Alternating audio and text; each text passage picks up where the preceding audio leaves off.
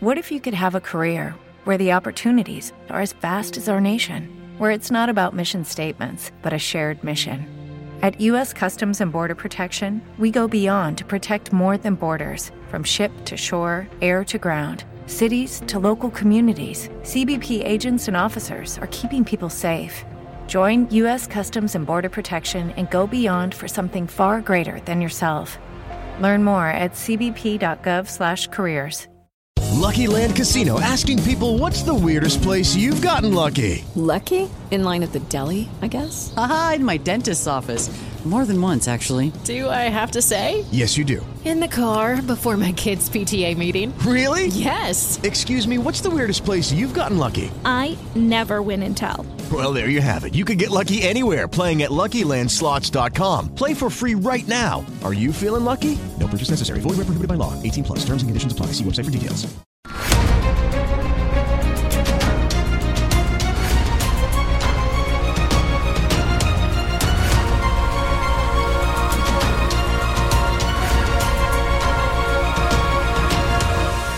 Muy buenos días, muy buenas tardes, muy buenas noches y muy bienvenidos todos los oyentes, aficionados y amigos del programa La Voz. La Voz comienza ahora un nuevo crowdfunding para su décima temporada, la que corresponde a 2023-2024. Lo hace además en unos tiempos en que la libertad está más amenazada que nunca en España, en Hispanoamérica y en el resto del mundo. Una vez más, como en las temporadas anteriores, está en manos de ustedes que la voz deje de emitirse o que por el contrario continúe sus tareas cotidianas. Debido a la crisis económica, al cambio del dólar en relación con el euro y sobre todo a la censura persistente de este programa en las redes con su correspondiente desmonetarización, en esta décima temporada nos vemos obligados a aumentar el objetivo del crowdfunding hasta la cifra de 150 mil dólares. Con esa cantidad, la voz podría cubrir los gastos de hardware, la distribución por Internet del programa, los modestísimos estipendios que recibe el equipo de la voz, integrado por ocho personas, así como los gastos generados por la comisión, las recompensas y los gastos de envío relacionados con el crowdfunding. Por supuesto, una vez más, la décima vez, como cada año, son ustedes los que deciden. Si creen que merece la pena contribuir a la causa de la verdad, de la libertad y de la justicia, como un aporte tan modesto como puede ser el coste de tres cafés o de dos refrescos, si piensan que merece la pena seguir escuchando día a día la voz son ustedes más que bienvenidos a la hora de contribuir al nuevo crowdfunding que permitirá que puedan escuchar este programa una temporada más. Muchas gracias por todo. God bless you. Que Dios los bendiga.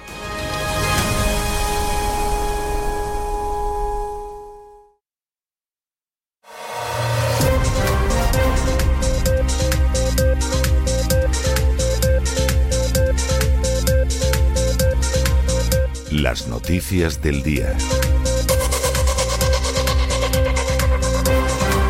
Estamos de regreso y estamos de regreso después de ese editorial que hemos dedicado a la memoria de Miguel Ángel Blanco. Hace 26 años España era testigo de un extraordinario despliegue de ira popular, de indignación popular por lo que estaban haciendo unos nacionalistas vascos, en este caso de la organización terrorista ETA.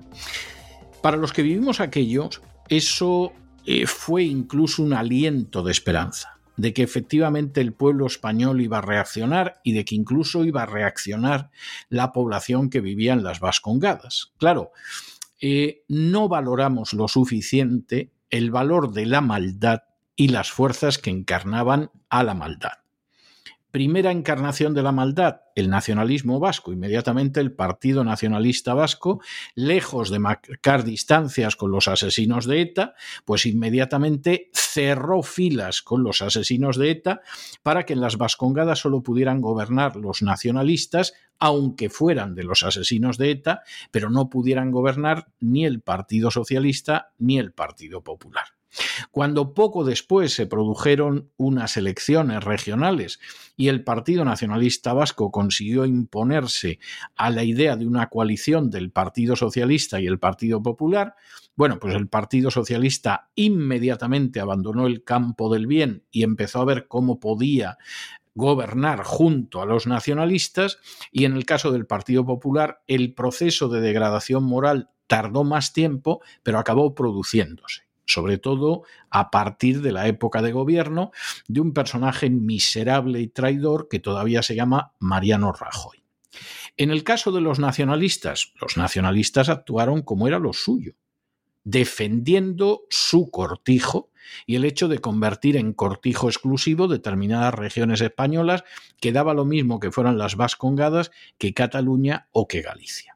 En este caso, sobre todo la delantera, la tomó un personaje nefasto, corrupto, miserable y delincuente, que se llama Jordi Puyol, al que le están retrasando el juicio por corrupción porque están esperando a que se muera. Y como ya tiene noventa y tantos años, no puede tardar mucho y se va retrasando, así no lo juzgan nunca.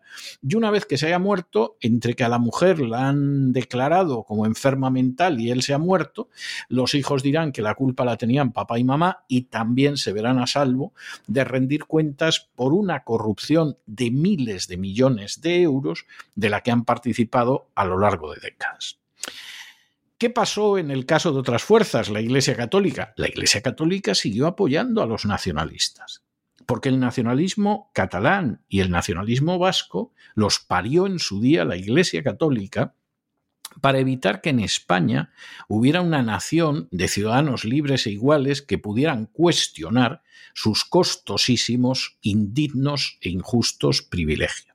Y se ha dedicado a dividir España siempre a enfrentar unos españoles contra otros para seguir salvando el patrimonio. La Iglesia Católica inmediatamente, no solo es que apoyó a ETA, por cierto, ha habido nuncios de su santidad que acogieron a terroristas de ETA, hubo sacerdotes dentro de ETA, hubo parroquias en las que se pagaba el rescate de los secuestros de ETA, hubo parroquias en las que se tuvo encerrados a secuestrados por ETA. Todo esto, claro, tenemos que olvidarlo. Pero en ese momento, lógicamente, la Iglesia Católica apoyó a los asesinos, porque estaba en el bando de los asesinos. Daba ciertas declaraciones, pero luego a quien apoyaba era a los asesinos.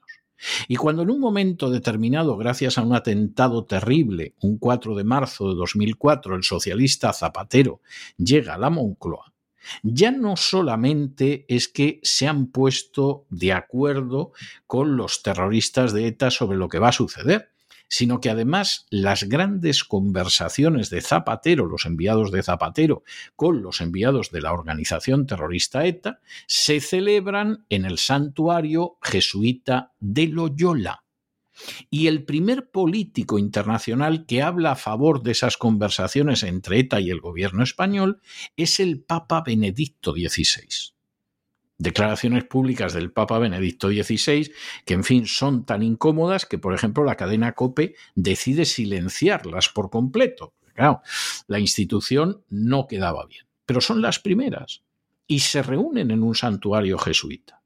Y en un momento determinado, hasta ETA pretende que lo que se ha acordado en los encuentros de Loyola lo guarde, lo custodie el Vaticano. Y ahí el Partido Socialista ya puso pie en pared y dijo, bueno, tampoco exageremos. Ya sabemos el papel de la Iglesia Católica, que os apoya, que sois unos hijos de ella, pero en cualquiera de los casos tampoco exageremos.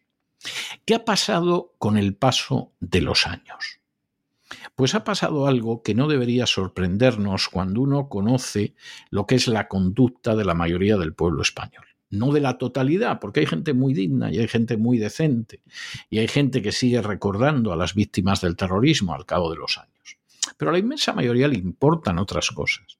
siguieron votando a unos nacionalistas que tenían las manos manchadas de sangre o habían apoyado expresamente a los que tenían las manos chorreando de sangre. En un momento determinado, cuando el Partido Socialista cada vez apoyó más esto, lo votaron. Cuando en un momento determinado Podemos estaba besuqueándose por las esquinas con la gente de ETA y diciendo que eran hombres de paz, votaron a Podemos. Y cuando incluso el Partido Popular de Mariano Rajoy pues siguió la política de Zapatero hacia ETA, bueno, pues lo que sucedió es que se mantuvieron exactamente en esa línea. Y el problema es que todavía a día de hoy las víctimas del terrorismo, y es muy triste, pero no, no se puede negar, las víctimas del terrorismo todavía están esperando que haya para ellas memoria, dignidad y justicia. Algunos, algunos no lo olvidamos. Algunos no se nos va a ir nunca. Esa es la auténtica realidad y no sirve darle más vuelta porque algunos lo vamos a recordar siempre. Es así. En fin, nosotros comenzamos hoy nuestro boletín informativo, como siempre, con el segmento de España y empezamos con una noticia que muestra hasta qué punto la sinvergonzonería y el descaro más absoluto se ha enseñoreado de la política española. El Consejo de Ministros ha aprobado hoy la mayor oferta pública de empleo de la historia de España 40.000 plazas, nada menos, y la mayoría de ellas, vamos, no tienen una oposición ni cosa que se le parezca, la inmensa mayoría de acceso libre. Esto se llama comprar votos. Calculen ustedes 40.000 plazas por unas familias que tengan una media de cuatro miembros. Están hablando ustedes de prácticamente, prácticamente un cuarto de millón de personas. Bueno, por muchos menos votos se han decidido elecciones en España. Por muchos menos votos. Es algo verdaderamente para, para vamos, para echarse a temblar. Bueno, pues esa es la, situación que hay en estos momentos en España. Y en paralelo, para que quede claro que hacen algo, que se supone que es que hacen algo, pues han retirado la medalla del mérito al trabajo a ocho altos cargos del régimen de Franco y también al propio general Franco. seguramente esto les habrá dejado la mar de contentos, pero era gente que trabajaba mucho.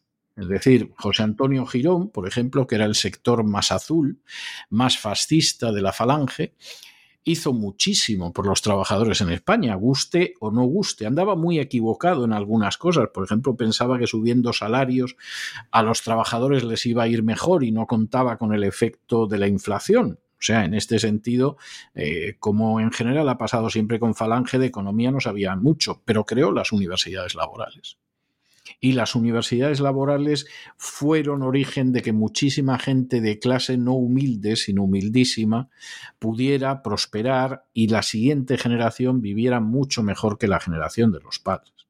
Y lo mismo se puede decir de Romero Gorría y de Arrese e incluso de Yahweh, al que algunos no le van a perdonar jamás, porque no le van a perdonar jamás que fuera uno de los mejores generales de Franco. Pero Yahweh tenía una preocupación de carácter social y una preocupación por los trabajadores que ya quisieran muchos miembros del gabinete actual tenerla.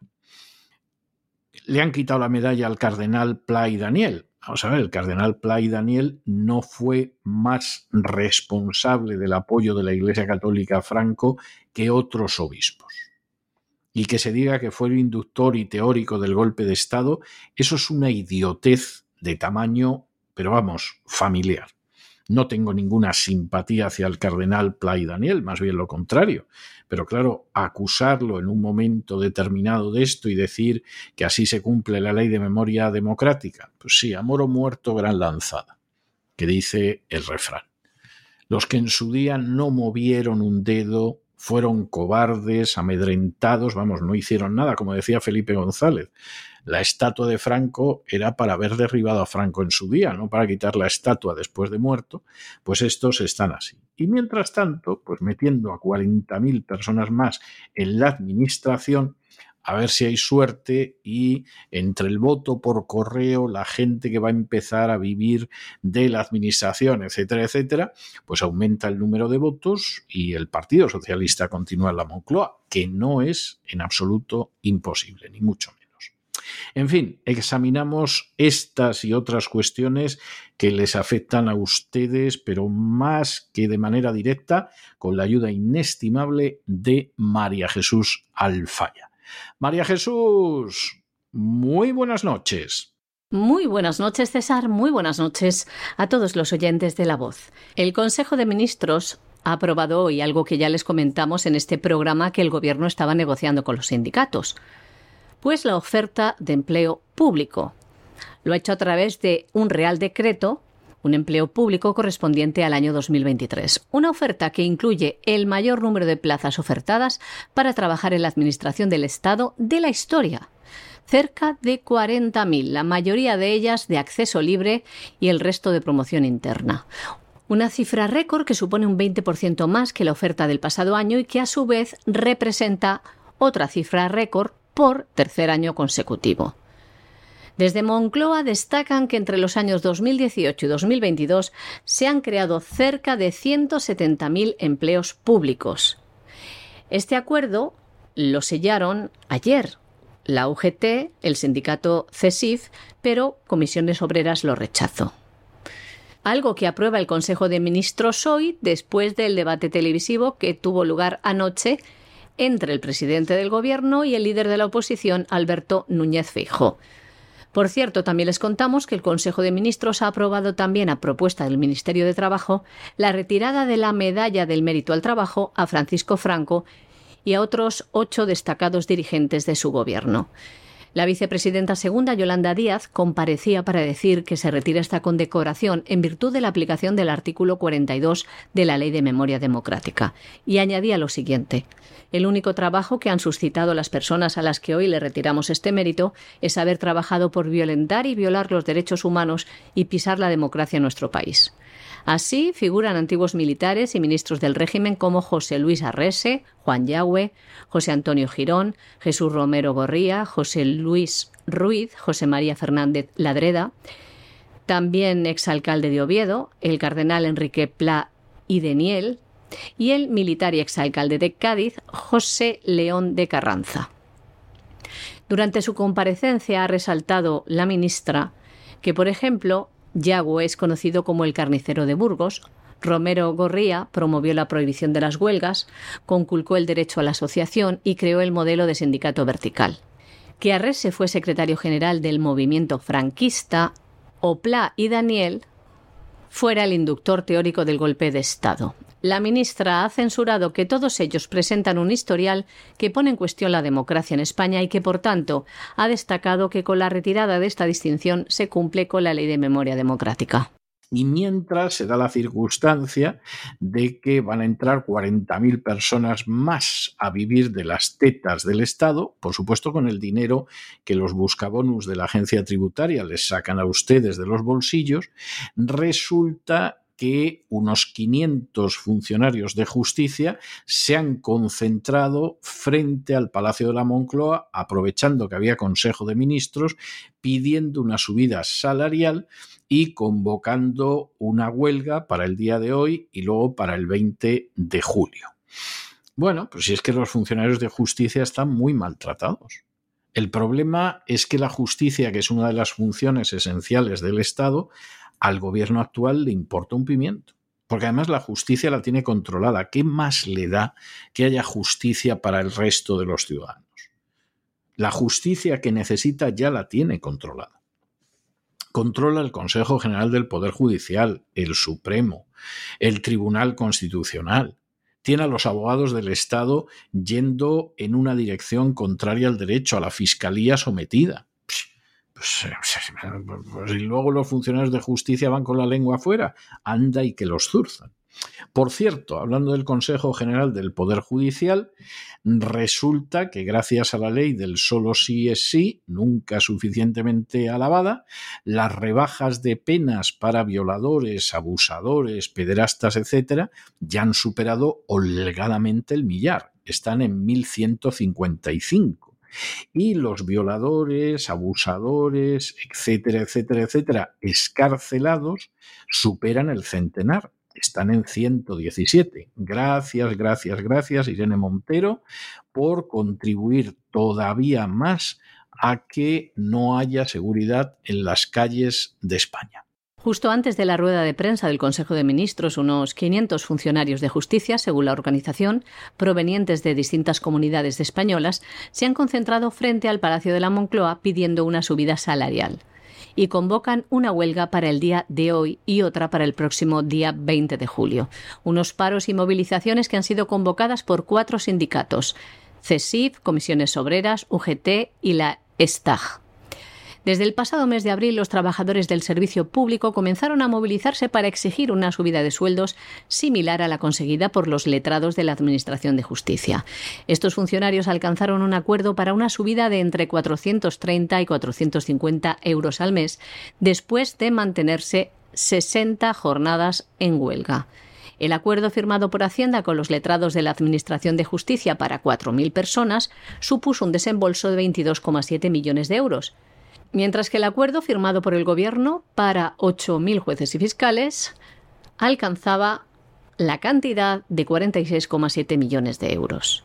Los funcionarios de justicia que se han manifestado hoy por agravio comparativo también reclaman lo suyo, en total 200 millones de euros para las 45.000 personas que conforman el cuerpo jurídico. Uno de los lemas que han coreado los manifestantes ha sido Justicia está parada y Sánchez no hace nada. O Sánchez traidor, justicia solución, y también lo han intentado y no nos han callado. Desde los sindicatos de justicia denuncian que los funcionarios desempeñan más funciones de las que les corresponde y que están asumiendo responsabilidades que no son suyas. Y les contamos también que hace escasos días, el pasado día 5, el Consejo General del Poder Judicial actualizaba la cifra de beneficiados por la Ley de Garantía Integral de la Libertad Sexual, más conocida como la Ley del Solo si es sí de Irene Montero. Los datos recabados recogen las cifras de los beneficios penitenciarios que han recibido los violadores y los abusadores sexuales desde que entró en vigor la ley de la ministra de Igualdad el pasado 7 de octubre datos recogidos hasta el pasado 1 de julio. De este modo, el Consejo General del Poder Judicial eleva a 1.155 las reducciones de pena y a 117 las excarcelaciones. Las reducciones suponen el 31,4% de los casos revisados.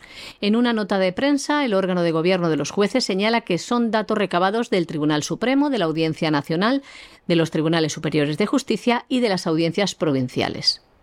Esta última actualización aumenta el número de rebajas y excarcelaciones respecto al pasado mes de junio. Bueno, y esta sí que es una noticia que nos hemos ido ya a Hispanoamérica que no tiene desperdicio porque es una muestra más de las que encontramos todos los días, pero no podemos contarlas de todos los días porque es que no haríamos otra cosa, de cómo la Iglesia Católica no es que apoye la agenda globalista, es que apoya la ideología de género de la manera más descarada. Concretamente, Hello, it is Ryan, and we could all use an extra bright spot in our day, couldn't we? Just to make up for things like sitting in traffic, doing the dishes, counting your steps, you know, all the mundane stuff. That is why I'm such a big fan of Chumba Casino. Chumba Casino has all your favorite social casino style games that you can play for free anytime, anywhere with daily bonuses. That should brighten your day a little.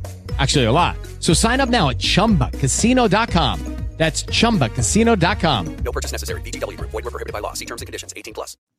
En Argentina está causando una gran polémica en las redes sociales, y no es para menos, un seminario interdisciplinar sobre la pastoral de la diversidad sexual. Claro, esto si fuera una discusión de teólogos católicos más o menos extraviados, no tendría mayor relevancia, no tendría mayor importancia, pero es que lo promueve la Universidad Católica de Cuyo en Argentina y el Seminario Arquidiocesano de San Juan. ¿Y qué es lo que pretende? Hombre, pues muy sencillo, dar entrada a todo lo que es el movimiento LGTBI dentro de la Iglesia Católica como si fuera la cosa más normal. Esto, dicho sea de paso, mm, se da la circunstancia, y ya lo hemos contado, en otras partes del globo. No piensen ustedes que es que los argentinos, como bailan mucho el tango, son especialmente perversos. No, esto es algo que la Iglesia Católica está haciendo en todo el globo y que en última instancia lo único que pretende es que al final sacerdotes, religiosos, seminaristas, profesores de teología, etcétera, etcétera, catequistas y laicos en general, habría que añadir, pues acaben tragando con la ideología de género, porque el Papa ya ha tolerado a conferencias episcopales como la alemana, la belga o la holandesa, que bendigan las uniones de parejas homosexuales. Aquí hay que pagar 3.000 dólares, que no es ninguna tontería y más para un argentino.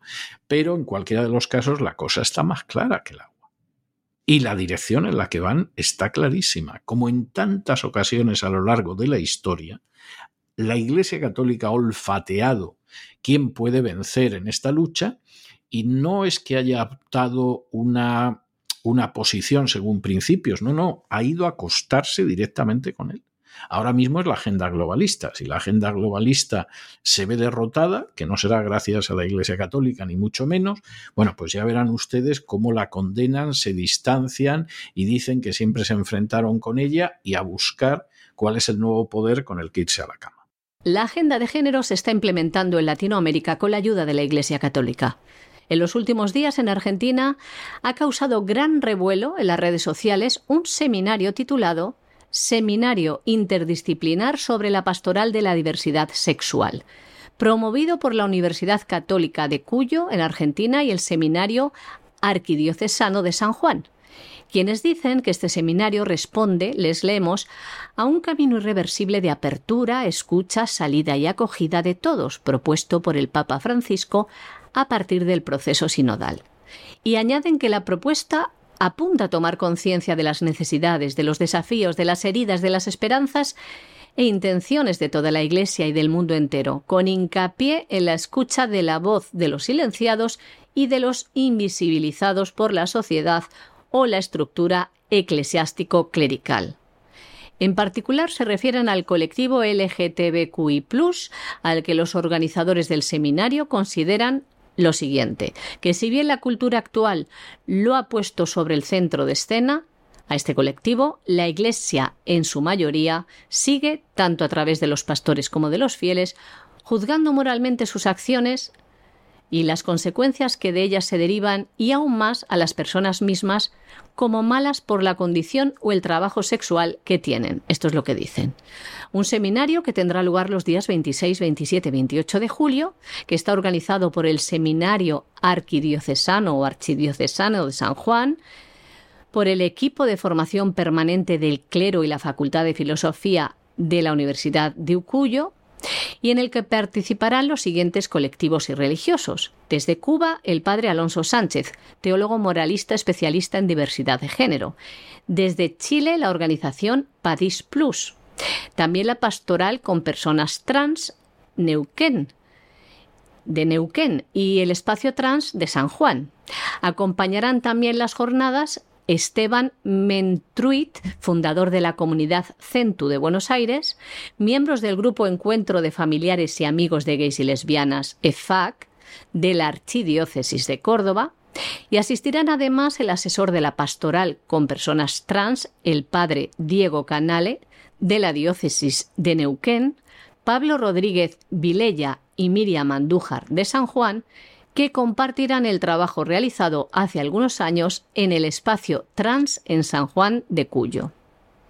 Desde la Archidiócesis de Mendoza participarán representantes de la Pastoral de la Diversidad Sexual, como el padre Félix Gibbs, Ruli Montoya y Martín Pérez.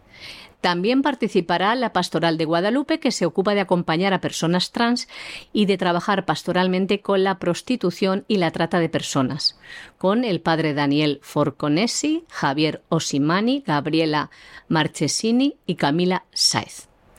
Un seminario que dicen va destinado a sacerdotes, diáconos, religiosas y religiosos, seminaristas, profesores y estudiantes de teología y ciencias sagradas, catequistas y laicos en general, y cuyo coste pues es el módico de 3.000 dólares.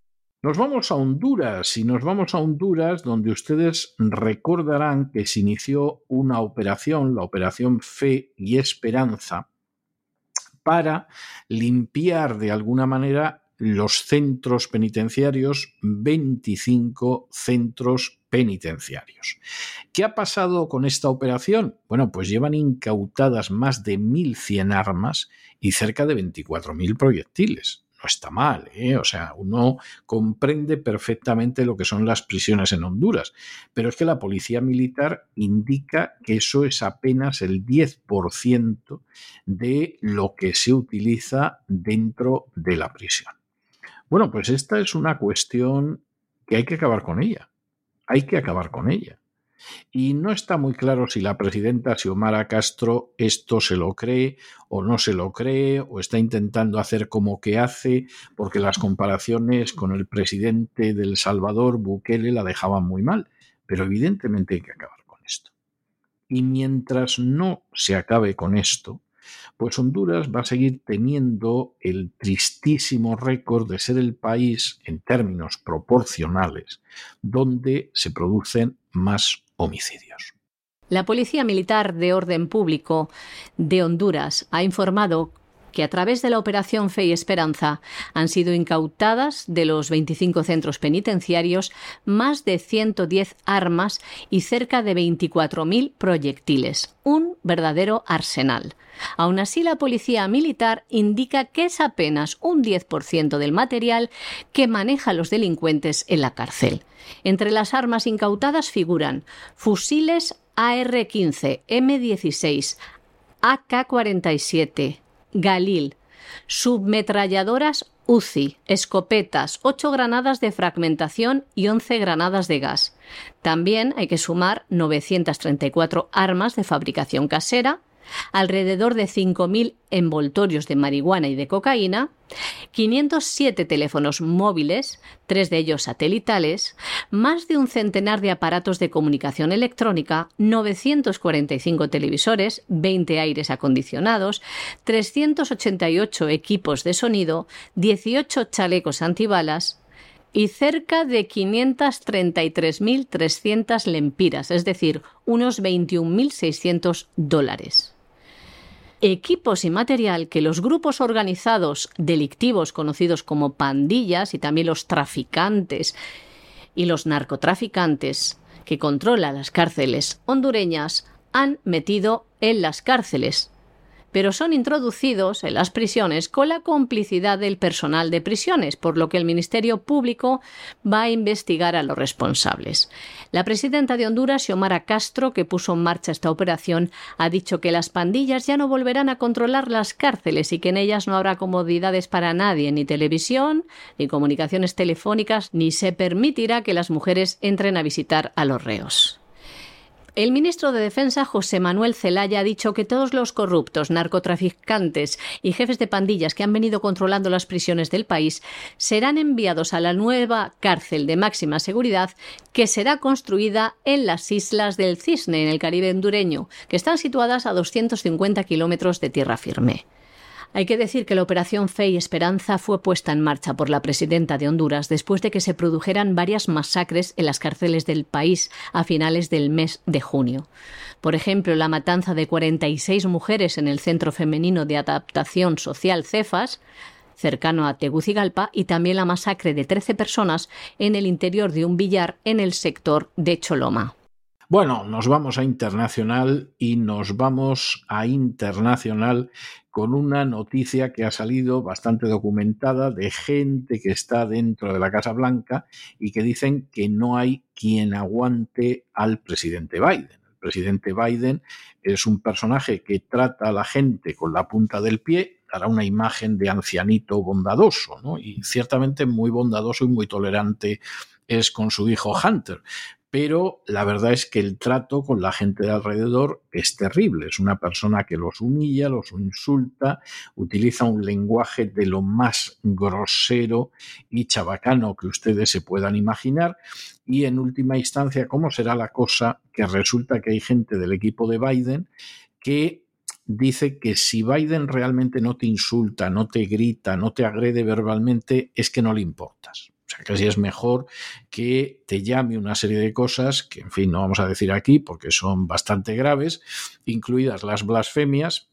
Suponemos que se confesará los domingos cuando va a oír misa a la, parroquia de los jesuitas en Washington, pero que dice bastante de lo que es el presidente Biden y de cómo funcionan las cosas dentro. Al final, esa imagen angelical que se ha querido transmitir, pues se da la circunstancia de que no, no hay manera de, de seguir transmitiéndola. Cada vez se sabe más y cada vez lo que va saliendo a la luz apesta más. Un informe refleja el carácter violento y agresivo que gasta el presidente de los Estados Unidos, Joe Biden, con su equipo, con sus asesores y con sus subalternos. A puerta cerrada, Joe Biden tiene un temperamento tan violento y tan agresivo que algunos asistentes intentan evitar reunirse a solas con él. Tratan de ir acompañados para evitar una explosión en solitario del mal carácter de Joe Biden. Dicen que entre las frases que suelta por esa linda boca está maldita sea, ¿cómo diablos no sabes esto? No me mientas, lárgate de aquí.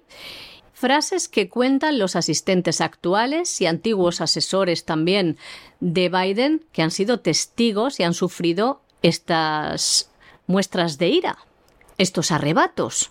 Los funcionarios dicen que nadie está a salvo de la ira de Joe Biden, Todavía se habla del enfado que se cogió Biden con Jeff Sienz, entonces conocido como el zar del COVID de la administración, cuando a finales del año 2021 había escasez de kits de pruebas del COVID, cuando se propagaba la variante Omicron. La tomó contra él, pues porque no había pruebas suficientes. También el autor de Fight of His Life Inside Joe Biden's White House, el combate de su vida dentro de la Casa Blanca con Joe Biden, pues dice en este libro que no hay duda de que Biden tiene un temperamento volcánico algo menor del que tenía Bill Clinton. En un libro en el que se cita a la exsecretaria de prensa de la Casa Blanca, Jen Psaki, diciendo: Le dije a Biden varias veces, sabré que tenemos una relación realmente buena y de confianza cuando me grites por primera vez porque parece ser que ser gritado por el presidente se ha convertido en una ceremonia de iniciación interna en la Casa Blanca. Según los asistentes, si Joe Biden no te grita, podría ser una señal de que no te respeta. Fíjense, el mundo al revés, lo que es una falta de respeto increíble. El carácter diabólico de Joe Biden también ha sido reflejado por Jeff Connaughton en su libro titulado The Payoff Why Wall Street Wins, del año 2012. Este ex jefe de personal y ex asesor de campaña de Biden llegó a llamar al ahora presidente un autócrata egomaniaco que estaba decidido a administrar a su personal a través del miedo.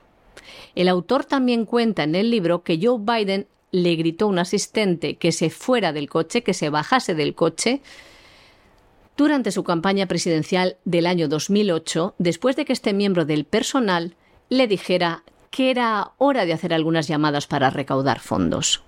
Otros informes políticos, por ejemplo, del año 2021, hablan que el presidente Joe Biden constantemente está blasfemando. Y los ataques a los periodistas también son constantes. Recordamos cómo arremetió contra un periodista de The Post cuando le preguntó sobre su supuesta participación en los asuntos de negocios extranjeros de su hijo. Pues arremetió contra él con dureza. Y una vez también se le pilló en un micrófono diciéndole al reportero de la Casa Blanca del medio Fox News, Peter Doocy, estúpido hijo de puta. Y acabamos nuestro boletín haciendo referencia al presidente turco Erdogan, que forma parte de la OTAN y que ya ha dicho que, bueno, que, Suecia, pues eh, que sí, que puede entrar en la OTAN, pero que antes Turquía tiene que entrar en la Unión Europea. Esta es una de esas cosas cuya interpretación está sujeta a distintas lecturas, a distintas posibilidades. Esto es como cuando eh, en la reunión de Endaya entre Hitler y Franco, Franco le presentó una serie de peticiones a Alemania para poder entrar en la Segunda Guerra Mundial. Entonces, bueno, los partidarios de Franco suelen decir que presentó una serie de peticiones que Hitler no podía atender y que eso le proporcionaba una cierta excusa a Franco para no entrar en la guerra mundial. Y es posible. Hay otros que piensan que no, que efectivamente si Hitler le hubiera dado a Franco lo que quería, que quería una serie de concesiones territoriales en el norte de África a costa del imperio colonial francés y el equipo que necesitaba, pues que es posible que Franco hubiera entrado en la guerra. En cualquiera de los casos, entrar no entró. Esa es la realidad. Porque en parte Hitler acabó perdiendo el interés, sobre todo después desde que atacó a la Unión Soviética, porque lo que pedía Franco era una barbaridad, porque desde luego no le iba a dar en absoluto la parte del imperio colonial francés en el norte de África que exigía, España, gracias a Dios, quedó aparte de esa Segunda Guerra Mundial. Y aquí con lo de Erdogan parece que es lo mismo. O sea, realmente Erdogan está dispuesto a dejar entrar a Suecia dentro de la OTAN a cambio de entrar en la Unión Europea, porque lo de entrar en la Unión Europea, esto se ha puesto absolutamente imposible. ¿Es así y quiere sacar un beneficio o por el contrario ha dicho, vamos a ver, ¿qué les pido yo que no me puedan dar y así consigo que Suecia no entre en la OTAN? Pues también es posible, totalmente posible. Pero en cualquiera de los casos, ya saben que mañana eh, se va a producir una nueva reunión con Zelensky, a ver qué cuentan en la nueva reunión. Y lo cierto es que en estos momentos, pues lo de que Suecia entre en la OTAN, imposible, imposible no es. Pero si la condición sigue siendo esta, pues andamos muy cerca de lo imposible. No les vamos a engañar. El presidente de Turquía, Recep Tayyip Erdogan, ha condicionado la entrada de Suecia a la OTAN a la entrada de Turquía a la Unión Europea, y lo decía del siguiente modo.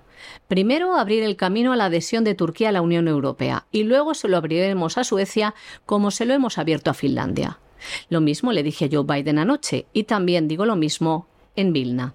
Fueron las declaraciones que hizo ayer el presidente turco ante los miembros de la OTAN que se reúnen en una cumbre en Vilna, Lituania.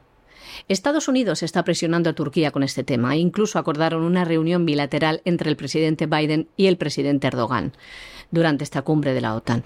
Por cierto, el presidente de los Estados Unidos también se va a reunir mañana con el presidente de Ucrania, Zelensky, en Vilna. Hay que decir también que, ante las declaraciones del presidente de Turquía, la portavoz jefe adjunta de la Comisión Europea, Dana Spinant, respondía que los procesos de adhesión a la OTAN y los procesos de unión a la Unión Europea son procesos separados y no se pueden vincular entre sí. Un año lleva Turquía bloqueando la entrada de Suecia en la OTAN, bajo el argumento de que el país nórdico protege a los terroristas del PKK. La semana pasada, Suecia mostraba a Turquía como un avance en este sentido, que por primera vez un tribunal sueco utilizó una ley antiterrorista para condenar a un ciudadano que había estado financiando al PKK. Además, también hay que decir que Ankara desea que se desbloquee por parte de los Estados Unidos la compra de cazas F-16, una operación que Washington lleva retrasando desde el año 2021 y que el Congreso bloquea hasta que Ankara dé luz verde al ingreso de Suecia en la OTAN. Y hasta aquí hemos llegado nosotros con nuestro boletín de hoy. María Jesús, muchas gracias, muy buenas noches, hasta mañana, Dios mediante. Muy buenas noches, César, muchas gracias también a los oyentes de la voz. Y ustedes no se nos vayan, no se nos vayan, porque ya saben que todos los martes tenemos un programa doble y sesión continua aquí en el programa La Voz, dedicado a la economía. Va a venir ahora enseguida don Lorenzo Ramírez con el Despegamos y nos va a aniquilar todo el panorama político mundial, pero después vendrá don Roberto Centeno en la última intervención de esta novena temporada de La Voz y ya lo saben ustedes, nos va a poner al día de la economía que ojalá se hubiera ido, pero no se ha ido. Ahí está y lo que te rondaré morena. De manera que no se vayan, que regresamos enseguida.